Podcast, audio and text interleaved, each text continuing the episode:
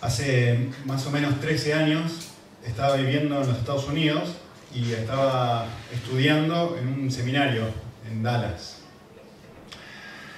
Desde pequeñito, muy chiquitito, tengo problemas de estómago, ¿sí? pero el seminario puede hacer algo más que generar problemas de estómago, puede generarte una úlcera. Como me generó a mí hace 13 años, llegar mi primer eh, semestre en el seminario estudiando a full y en un idioma que no conocía, etcétera, en una cultura nueva. Fueron seis meses de adaptación tremendamente difíciles. Así que un día estaba en, el seminario, en una clase, y me empezó a doler muchísimo el estómago y para mí era algo normal, o sea, de hecho es algo normal tener problemas de estómago. Y dije, bueno, no pasa nada, no pasa nada, no pasa nada. Eh, finalmente sí pasaba algo, Tuve que pedirle a una amiga que me prestara la llave de su coche, me metí en el coche, adentro, en la parte de atrás del coche, no me olvido más, y estaba todo así provocado, que me dolía, gritando como un descosido hasta que finalmente dije, no puedo más, y me tuve que ir al lugar donde estaba la policía, y la policía me llevó literalmente con la sirena adentro del coche, directo al hospital, y me tuvieron que internar de urgencia. Ah, podría seguir contándoles, una experiencia muy agradable no fue. Pues nada, terminé esto, tuve un día internado y después que salí el médico me dijo, mira, tenés que ir a un... Eh, ¿Quién es el que te...? Digestivo. Digestivo. Ese. Un digestivo para que te haga un chequeo y bla, bla, bla. Yo dije, genial, no hay ningún problema. En ese momento no había internet, bueno, muy poco. Y así que agarré la, me acuerdo que agarré la, tomé la, la guía de teléfono amarilla y miré en el lugar donde yo vivía opciones de médicos y leí Doctor Harris. No conocía a nadie, digo, Doctor Harris lo mismo que el Doctor Jones para mí, exactamente igual. Entonces tomé el teléfono, llamo por teléfono y digo, quiero hacer una cita con Doctor Harris. Y me dice, pues, ¿para qué fecha? Tal fecha. Y me dice, Doctor Harris no está disponible para esa fecha. Y escuché, mire, me dice, ¿a usted le da lo mismo si nosotros le damos una cita con el Doctor Owo? No conozco a nadie, doctor Harris, doctor Howard, para mí lo mismo. Sí, sí, no hay problema. Llego, o sea, el día de la cita, y me entro en la sala de espera y viene una, chica, una enfermera, y me dice, desvístase por completo y póngase esto.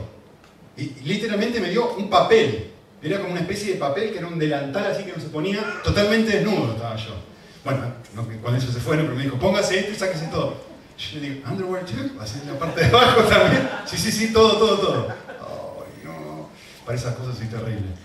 Viene, o sea, entonces me saco todo, me quedo esperando así, y me pongo a pensar en la conversación telefónica que tuve con la secretaria, que me dijo, ¿a usted le da lo mismo doctor Harris y doctor Owo? Y yo en ese momento me puse a pensar, ¿por qué me habrá hecho esa pregunta? Y yo, a ver si Doctor Hugo es una mujer, dije yo. Y en ese momento se abre la puerta y entra una señora negra, bastante, ¿vieron tipo la que cantan gospel? Igual. Y, entra poniéndose los guantes y me dice, señor Tranchini, sí, dese vuelta. No, dije yo. Señor, no puedo seguir contando lo que pasó después porque es prohibida para más de 18 años. Eh, ¿Dónde está Dios en este momento? ¿Por qué no mandaste un ángel para advertirme? Algo, cualquier cosa que Doctor Owen era una señora y un hombre. Y uno en ese momento piensa, ¿dónde está Dios en una situación así? Si Dios es soberano, si Dios está en control, ¿por qué no hizo algo para advertirme de que iba a pasar esto? Nada. Hoy quisiera hablar sobre la soberanía de Dios. si Dios realmente está en control, si Dios sabe cada cosa que pasa, si Dios domina cada cosa que pasa, la pregunta es, ¿por qué pasan ciertas cosas que pasan? Así que yo les pido que, si ustedes lo tienen, abran sus Biblias en el libro de Daniel, en el Antiguo Testamento. ¿Sí? Les va a llevar un ratito encontrarlo. Daniel es uno de los profetas mayores. Y voy a leer el capítulo 1 y sacar algunas ideas o conceptos que me parecieron muy relevantes de este capítulo. Daniel, capítulo 1, versículo 1. Y es un pasaje muy conocido, eh, pero hay algunos detalles que, son preciosos y que quería compartirlos con ustedes. Si, uno piensa en un nombre para esto, yo pensaba eh, en un título, mejor dicho, pensaba en un título que podría resumirse en esta forma, la, la rareza de la soberanía de Dios, lo raro la forma de Dios de moverse. Miren lo que dice en los primeros dos versículos. Dice, en el año tercero del reinado de Joacín, rey de Judá, vino Nabucodonosor, rey de Babilonia, a Jerusalén y la sitió. Y presten atención, ¿eh? Y el Señor entregó en sus manos, es decir, fue algo que Dios hizo. Y el texto quiere que quede bien en claro que es algo que Dios hizo. Y el Señor entregó en sus manos a Joacín, en las manos de Nabucodonosor, lógico, ¿no? Rey de Judá. Y no se pierdan esto. Y algunos de los utensilios de la casa de Dios los llevó a la tierra de Sinar, a la casa de su Dios, colocando los utensilios en la casa del tesoro de su Dios. Principio, enseñanza o pensamiento número uno. A veces Dios en su soberanía se glorifica a sí mismo, permitiendo situaciones, lean ¿eh? los que pueden leer, que denigran su gloria. Por eso hablo de la rareza de la soberanía de Dios. Dios es el que hace que esto suceda. Dios es el que permite que este Nabucodonosor conquiste al rey que es su pueblo. ¿sí? Y no solamente eso, sino que Él permite que tome los utensilios que estaban en la casa de Dios ¿sí? y los lleven a la casa de su Dios colocándolos en el tesoro de su Dios. A ver, estos utensilios son símbolos de Dios. ¿sí? Es como a ver, no tenemos nada parecido a nosotros, nosotros en este momento sí, pero ¿vieron cuando en el año 2001, cuando sucedió lo de las Torres Gemelas? ¿Qué, fue eso? Cuando sucedió lo del Pentágono. ¿Qué fue eso? Fue un símbolo. La gente, la eh, Al-Qaeda, eligió el símbolo americano que podía elegir para decir, ahora yo voy a mostrar cómo no sos todopoderoso. Voy a destruir el símbolo de lo que te hace a vos quién sos.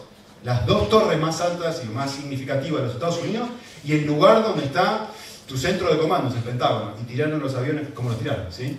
Esto es una forma de gritarle a los americanos, fue un intento de gritarle, mirá que nosotros pequeñitos cómo podemos hacerte daño. Es una destrucción de un símbolo, ¿se entiende? A ver, en este momento nosotros no, tenemos algo similar a eso, pero imagínense esto, imagínense un misionero que va a una, a una tribu en África o donde sea, y, está con su Biblia compartiéndole en esta tribu, lo que sea, y de alguna forma esta tribu es totalmente lo rechaza, son caníbales, lo que sea, y los agarra, los amarra a los misioneros y les saca la Biblia y la prende fuego delante de los misioneros y le dice, si tu Dios es quien decís ser. ¿Por qué permite que yo prenda tu librito tan valioso ahora? ¿Se entiende lo que está pasando acá? Tomaron los utensilios de la casa de Dios y los metieron en la casa del Dios de ellos. Esto es una forma de humillar a Dios. Esto es una forma de decir, te he conquistado. Esto es una forma de decir, te he destruido. ¿Sí? Y uno, por eso le puse esto acá. Pero esto es la cosa más denigrante que le puede suceder a un Dios de la antigüedad. Que le tomen aquello que representa a su persona y se lo metan en la casa de un Dios pagano. Es tremendamente deshonroso. Y el versículo 2 dice, Dios quiso que esto sucediera. El Señor entregó en sus manos y permitió que estas cosas sucedieran. Espero que en este momento estés haciéndote la pregunta que me hago yo. ¿Por qué?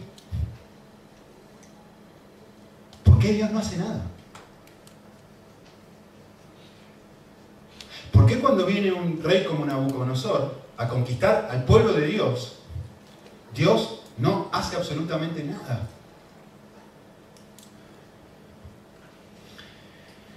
Eh, esta frase, el Señor entregó en sus manos, ¿saben a qué me hace acordar? Me hace acordar a Isaías 53. Hay un versículo ahí en Isaías 53 que dice así, el Señor quiso quebrantarlo sujetándole a padecimiento. ¿De quién está hablando? De Cristo.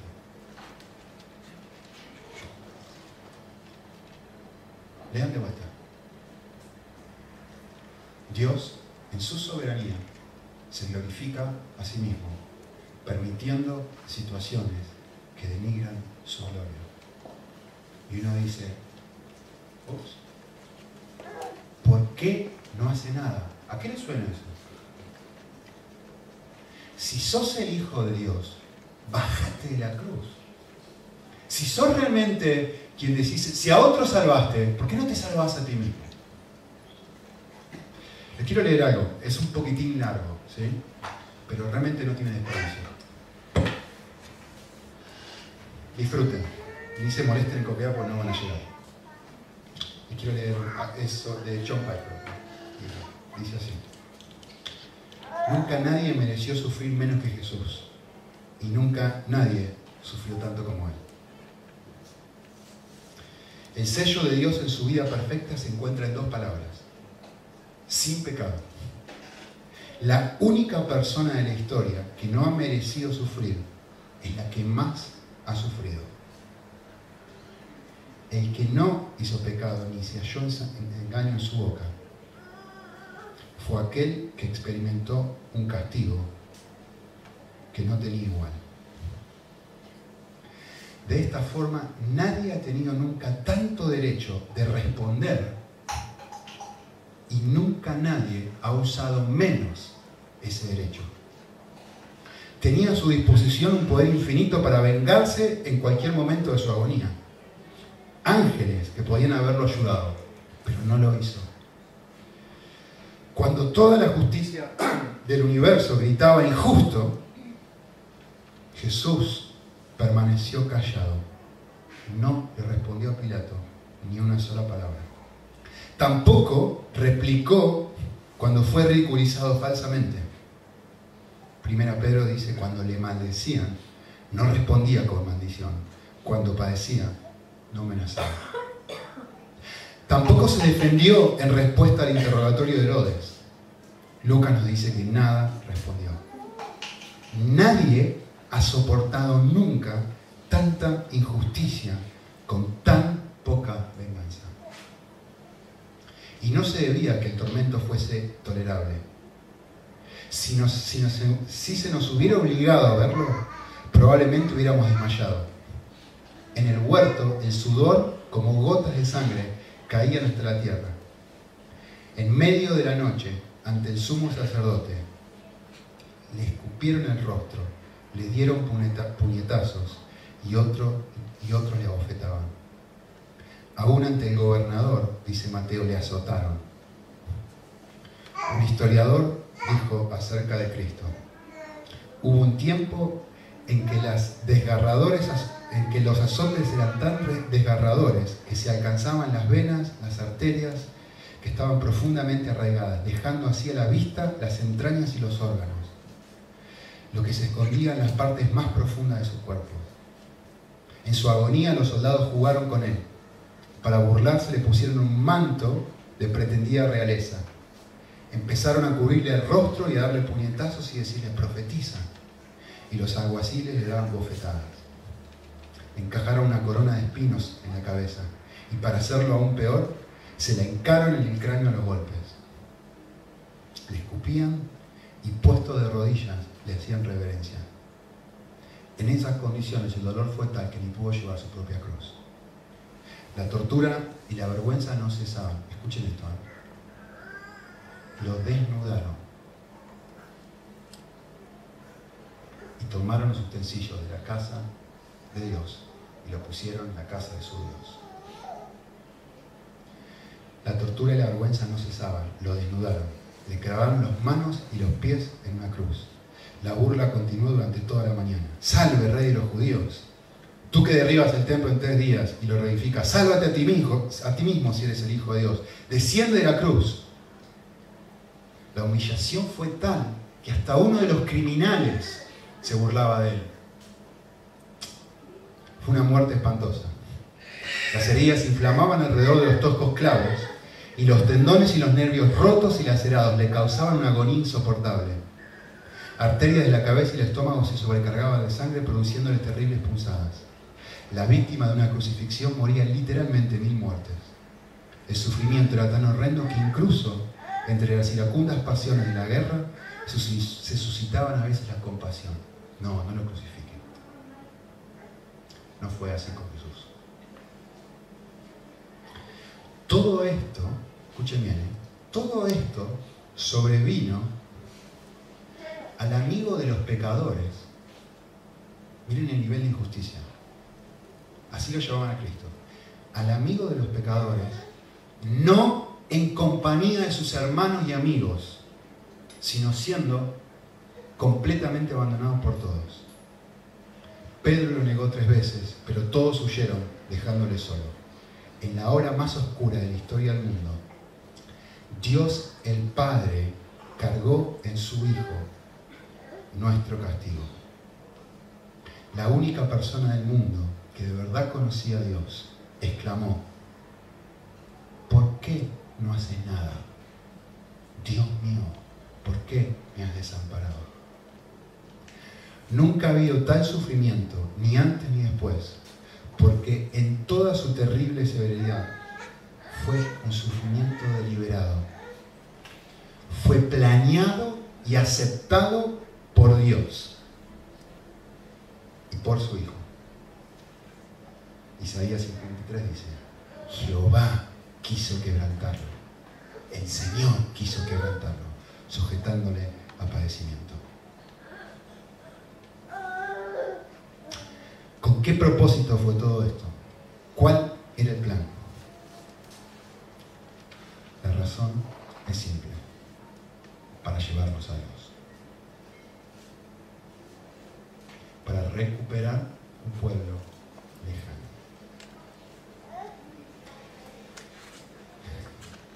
final del capítulo no leí todo, pero al final del capítulo le hace una oración.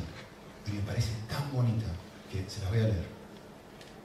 Dice así, Padre, ¿qué podemos decir? Nos sentimos absolutamente indignos ante el indecible sufrimiento de Cristo. Lo lamentamos. Nuestro pecado provocó esa situación. Nosotros le golpeamos, le escupimos y le escarnecimos. Oh Padre, lo lamentamos tanto. Nos, postramos en el barro y cerramos la boca de nuestras pequeñas, oscuras e insignificantes pecadoras almas. Oh Padre, tócanos con fresca fe para que creamos lo increíble, para que el mismo dolor de Cristo que nos hace desesperar sea nuestra salvación. Escuchen esto. Abre nuestros ojos atemorizados, perdón, abre nuestros atemorizados corazones para que recibamos el Evangelio.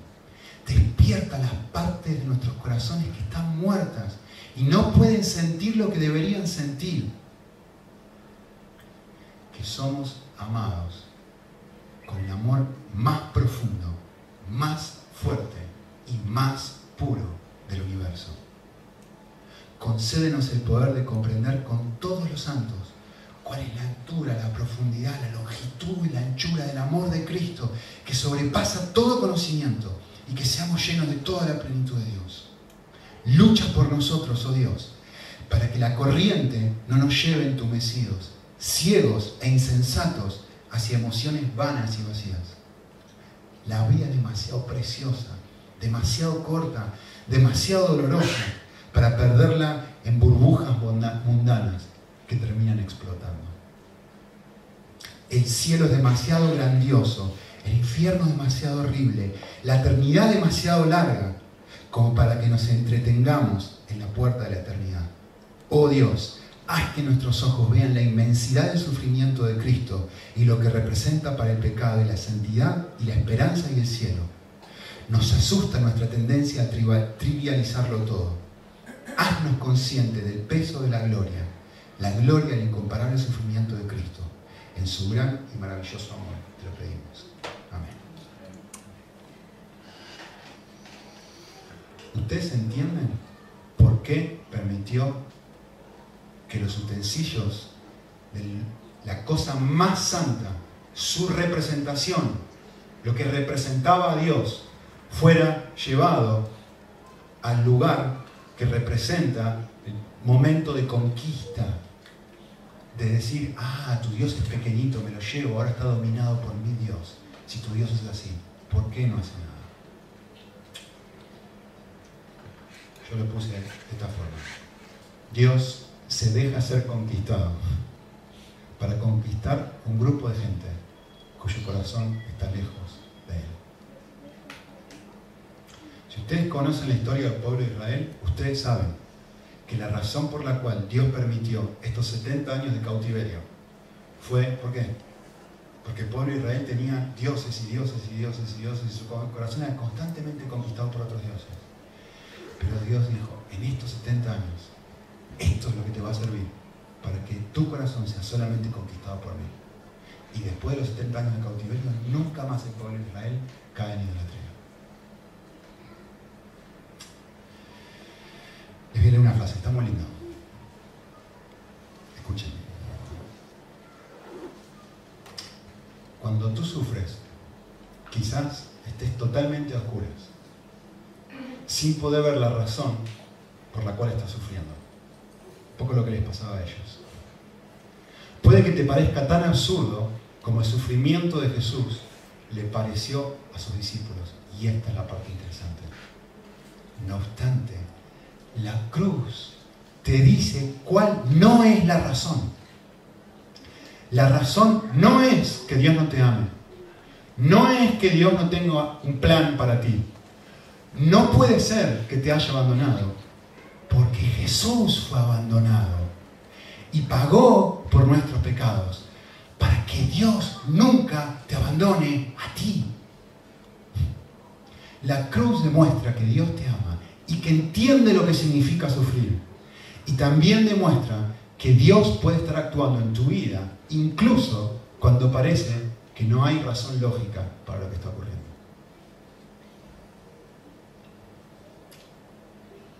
El Señor lo entregó en sus manos y fue total y completamente deshonrado. Algunos de los utensilios de la casa de Dios fueron puestas en la casa de un Dios pagano. Segunda cosa que quisiera compartirles. Vamos a seguir leyendo un poquito, voy a leer el texto. Versículo 3. Dice así. Entonces el rey mandó a Aspenaz, jefe de sus oficiales, que trajera de los hijos de Israel algunos de la familia real y de los nobles. Jóvenes en quienes no hubiera defecto alguno, de buen parecer, inteligentes en toda rama del saber, dotados de entendimiento y habilidad para discernir y que tuvieran capacidad para servir en el palacio del rey. Y les mandó que enseñaran la escritura y la lengua de los caldeos. El rey les asignó una ración diaria de los manjares del rey y del vino que él bebía, y mandó que los educaran por tres años, al cabo de los cuales entrarían al servicio del rey. Entre estos estaban Daniel, Ananías, Misael y Azarías, de los hijos de Judá. Noten que había mucha gente, ¿eh? no, se pierdan el detalle del texto. El texto dice, entre ellos, no dice, había solamente estas cuatro personas. Dice, había muchas personas. Pero entre esas muchas personas había cuatro que eran distintos al resto de chicos. Eso es muy importante para entender lo que está pasando acá. ¿eh? Em, y el jefe de los oficiales les puso nuevos, nombres. A Daniel le puso Belsasar, Ananías Sadrach, a Misael Mesac y a Azarías Abednego. Se propuso entonces Daniel en su corazón no contaminarse con los manjares del rey ni con el vino que le bebía y pidió al jefe de los oficiales que le permitiera no contaminarse. Dios concedió a Daniel, no tener énfasis, Dios concedió, concedió a Daniel hallar favor y gracia ante el jefe de los oficiales. Y el jefe de los oficiales dijo a Daniel, temo al Señor el rey, porque él ha asignado vuestra comida y vuestra bebida. ¿Por qué ha de ver vuestros rostros más malicientos que los de los demás jóvenes de vuestra edad? estaría en peligro ahora soy yo y mi cabeza delante del rey. Pero Daniel dijo al mayordomo, a quien el jefe de los oficiales había nombrado sobre Daniel, Ananías, Misael y Azarías, te ruego que nos pongas a pruebas a tus siervos por diez días y que nos den legumbres para comer y agua para beber. Que se compare después nuestra apariencia en tu presencia con la apariencia de los otros jóvenes que comen los manjares del rey y haz con tus siervos según como veas. Los escuchó pues en esto y los puso a prueba por diez días. Y al cabo de diez días su aspecto parecía mejor y estaban más rollizos que todos los jóvenes que habían estado comiendo los manjares del rey. Así que el mayordomo siguió suprimiendo los manjares del rey y el vino que debían de beber y les daba legumbres. A estos cuatro hombres Dios les dio conocimiento, inteligencia en toda clase de literatura, en toda clase de literatura y sabiduría. Además, Daniel entendía toda clase de visiones y sueños. Al cabo de los días que el rey había fijado para que fueran presentados, el jefe de los oficiales los trajo ante Nabucodonosor. El rey habló con ellos y entre todos no se halló ninguno como Daniel y los otros tres. Y entraron pues al servicio del rey. Y en todo asunto de sabiduría y conocimiento que el rey les consultó, los encontró diez veces superiores, a todos los magos y a los encantadores que había en su reino. Y Daniel estuvo allí, les traduzco, por 70 años. Uno escucha esto o, escucha esta historia y lo primero, la primera conclusión a la que uno saca, si escucharon bien, es esto. En, principio, especialmente para los que son más jóvenes. Escuchen bien esto. ¿Saben cuántos años tienen estos chicos? 15, 16 años. Tienen, eh, son muy guapos, lo que dice el texto. Tienen mucho cerebro, son muy inteligentes, son la crema de la crema de Israel. ¿Sí? Eh, y uno piensa Ah, si lee rápido.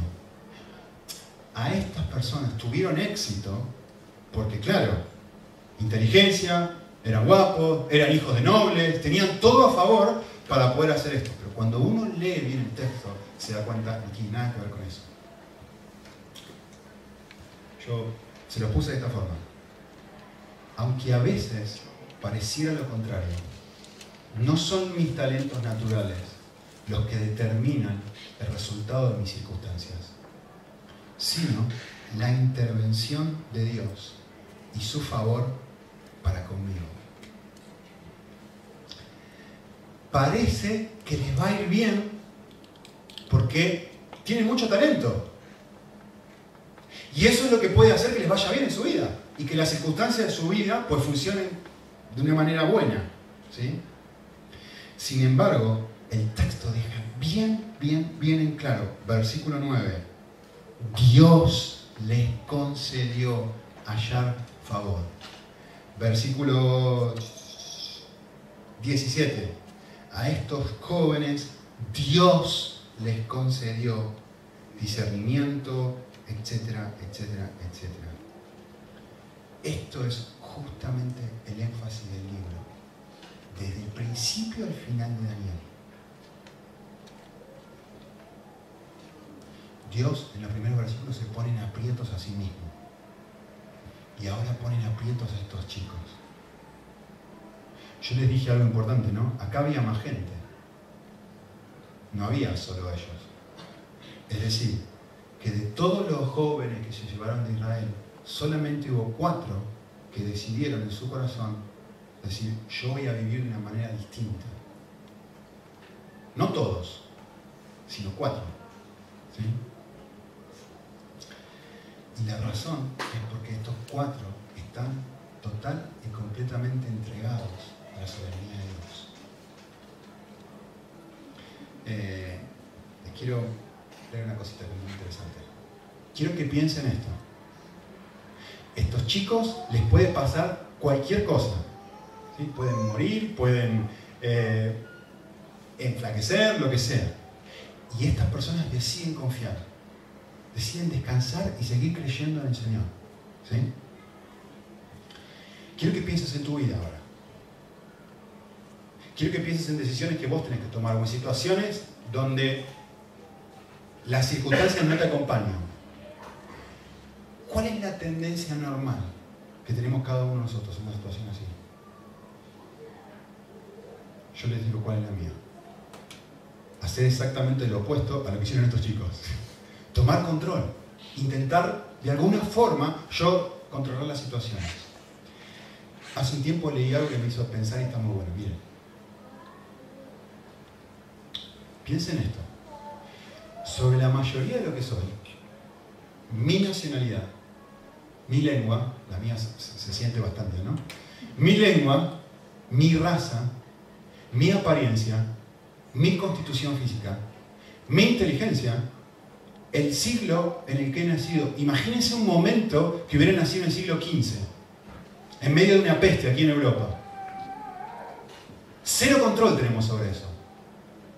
El hecho que todavía estoy vivo y tengo un relativo nivel de salud. Sobre todo esto tengo escaso o ningún control, nada.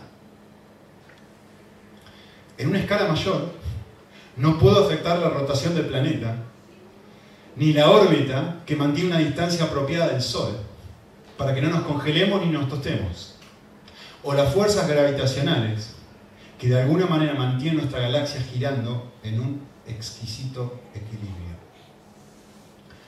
Hay un Dios y yo no soy Él. Esto es lo que estos cuatro chicos entienden.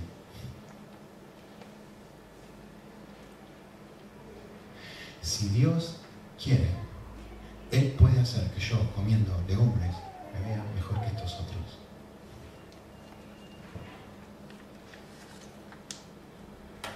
Me encantó, creo que es Philip Yancey que escribió esto. Lean cualquier cosa que encuentren en Philip Yancey porque es fantástico. Él dijo esto. Si el pecado original se remonta a dos personas luchando por llegar a ser como Dios, el primer paso en la oración es reconocer o recordar a Dios. Es decir, restaurar la verdad del universo. Que hay un Dios y no soy yo. Que hay alguien más que está en control y no soy yo. Estos cuatro chicos viven de esta forma. Descansan no en lo que ellos pueden hacer, sino en lo que Dios puede hacer por ellos. Confían. ¿Sí? Eh, hace un tiempo atrás, hace, mucho, hace, tres años atrás, mi nena era eh, adicta a Blancanieves. Y era, a ver, lo que tienen niños pequeños saben cómo es esto. Yo todas las noches decía, bueno, ahora puedes ver un cosito. ¿Qué quieres ver? Blancanieves. Noche siguiente. Micaela, ¿qué quieres ver? Blancanieves. ¿Qué quieres ver, Micaela? Blancanieves. Pero, Mica, ¿no quieres otra cosa? No, no, no, no, quiero Blancanieves. Blancanieves, Blancanieves, Blancanieves, Blancanieves. Terminaba de ver Blancanieves. ¿Qué quieres ver? Blancanieves. Los papás saben que esto es así. Hasta que un día le digo, pero mi amor, Cenicienta, hay un montón de cosas que podés ver. No, quiero ver Blancanieves. Bueno, le digo, mira, hoy papá va a elegir lo que vas a ver. Y vas a ver Cenicienta. Y le puse Cenicienta, se la puso a ver y dijo, ¡ay, qué lindo! ¿Qué querés ver mañana? Cenicienta. ¿Y pasó mañana? ¡Cenicienta! Y así. A ver, a Mica, con tres años, les cuesta una enormidad poder ver más allá de Blancanieves. Y es necesario que papá en su soberanía intervenga y le muestre otra cosa para que vea, ¿sí? Hay algo mejor que Blancanieves, que te puede causar más placer y tanta alegría como eso. ¿Sí? Lean. La confianza en la bondad de Dios me libera de la terrible carga de obtener lo que quiero. La obsesión de exigir que las cosas se hagan a mi manera es una de las mayores esclavitudes. Quiero esto, quiero esto, quiero esto, quiero esto, quiero esto, quiero esto. Y lo tengo, y lo tengo, y lo tengo, y lo tengo. Y cuando soy, por la gracia de Dios, liberado, y comienzo a vivir como estos chicos vivieron y decís, ¿sabes qué? Yo, el resto de mis amigos pueden vivir así. A todos nos llevaron a un lugar diferente, el resto pueden vivir así. Pero yo voy a dejar de querer lo que quiero. Y voy a comenzar a querer lo que Él quiere. Porque si Él realmente es tan bueno como dice ser, y es un papá mucho mejor que alguien que le puede ofrecer un, una Blancanieves a su niña, lo mejor que puedo hacer es ser liberado de mis propias obsesiones. Y lo que vemos en estos cuatro chicos es cuatro personas que están gritando con sus acciones, Dios es bueno. Tercer cosa y última cosa que quisiera decirles, que es muy, muy, muy interesante. Eh, noten lo que sucede con estos chicos, la experiencia que tienen. ¿sí? Los sacan de su familia, les quitan de su tierra, les cambian el nombre, les enseñan un idioma nuevo. ¿Sí? ¿Qué está tratando de hacer?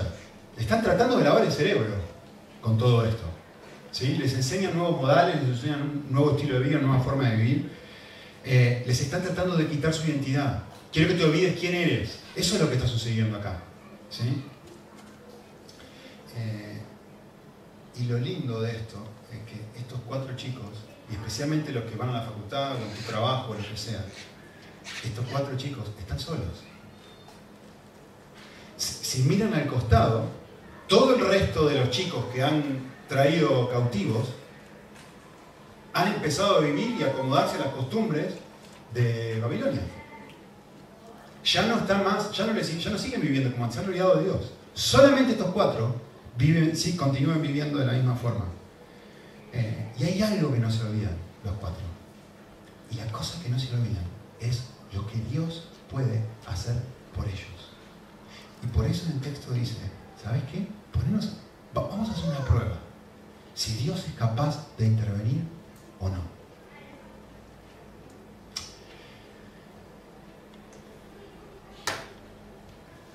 Algo para tener en cuenta. Estos tres chicos, estos cuatro, mejor dicho, lo leímos hace un ratito, son las cuatro personas que van a ocupar un lugar de responsabilidad y de poder más grande en el imperio más importante de ese momento. Sin embargo, su carácter se forja cuando son adolescentes. Las convicciones se forjan antes de ocupar posiciones más importantes, antes de asumir mayor responsabilidad. Me gusta decirlo de esta forma tengo que resistir la tendencia a autoconvencerme diciendo esto. Ah, ya voy a vivir de esa forma. ¿Cuándo? Ya voy a tener un tiempo devocional. ¿Cuándo? Ya voy a salir a evangelizar. ¿Cuándo? Ya voy a hacer esto. ¿Cuándo? Si no lo vivo ahora, seguro que no lo voy a vivir en el futuro. Es que es fiel o poco, también de lo más es fiel quiero mostrarles algo, porque yo sé que lo conocen y es muy valioso esto. Miren esto.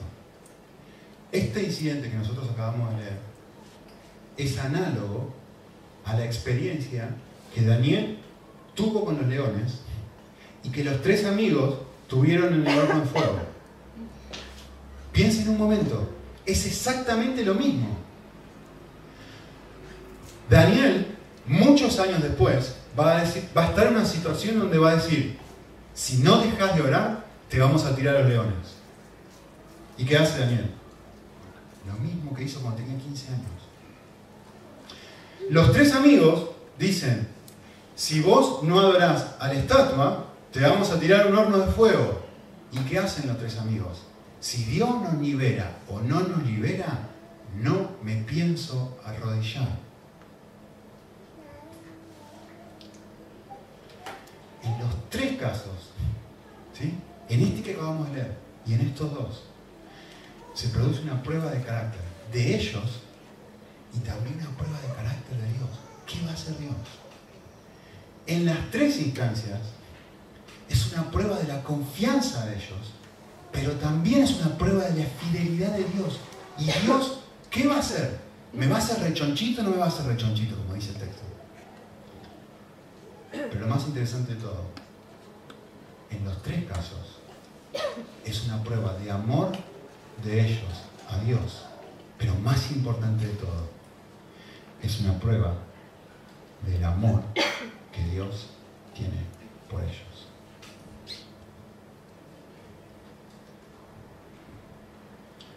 Lo que acabo de leer hace un ratito. ¿Por qué Dios de su soberanía permite las cosas que permite.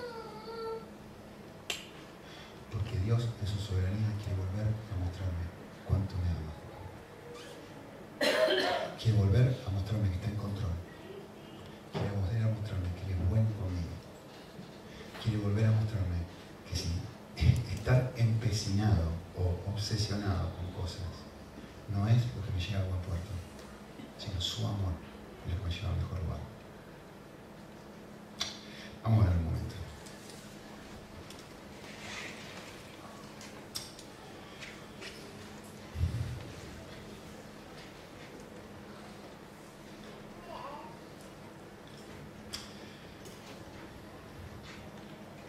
Señor, gracias que vos no escatimaste a tu propio Hijo por nosotros. Señor, gracias que no permitís que los golpes que sufrimos en la vida sean golpes que pueden ser comparados con lo que vos sufriste por nosotros. Y volvemos, queremos, mejor dicho, lo que queremos hacer es mirar la vida con esos lentes. Que en tu soberanía vos viviste cosas que jamás nos hubiéramos imaginado que eh, el Dios del universo podría estar dispuesto a vivir y justamente por amor a nosotros. Oramos Dios que abra los ojos de nuestro corazón para que podamos ver esto y nos impacte de tal forma que nos permita ver que si estamos pasando por momentos difíciles, que si estamos pasando por momentos de prueba, que si no entendemos lo que estás haciendo, que si no sabemos por qué están sucediendo las cosas que están sucediendo, hay algo que la cruz nos recuerda y nos dice que podemos estar seguros que no es. Y no es porque vos nos has abandonado. No es porque vos no entendés nuestro sufrimiento. No es porque estás mirando hacia otro lado y no comprendés nuestras realidades de vida cotidiana. Pero sí es para que podamos mirarte a ti con frescura y con una intensidad y con un valor y un aprecio nuevo. Y que esto nos dé energía para afrontar cosas eh, que realmente nos resultan tremendamente difíciles de afrontar. Señor, que, estas verdades se impriman de una manera especial en nuestro corazón. Que, que tu soberanía y el regalo del amor incondicional que tenemos en Cristo nos ayude y nos despierte a poder levantarnos mañana lunes y pasado mañana martes y el miércoles y el jueves con enorme sentido de esperanza. Y si aún, como con estos cuatro chicos, nadie vive así, y miro para el costado y no hay nadie que está confiando en Dios, y todo se cae a pedazos, y, quieren, y, vivimos en un lugar donde nos, nos quieren cambiar nuestra manera de pensar, nuestra forma de ser y transformarnos por completo. Dios, que en tu gracia nos ayudes a seguir descansando y recordando lo que vos puedes hacer por nosotros, Señor. Te lo pedimos en Cristo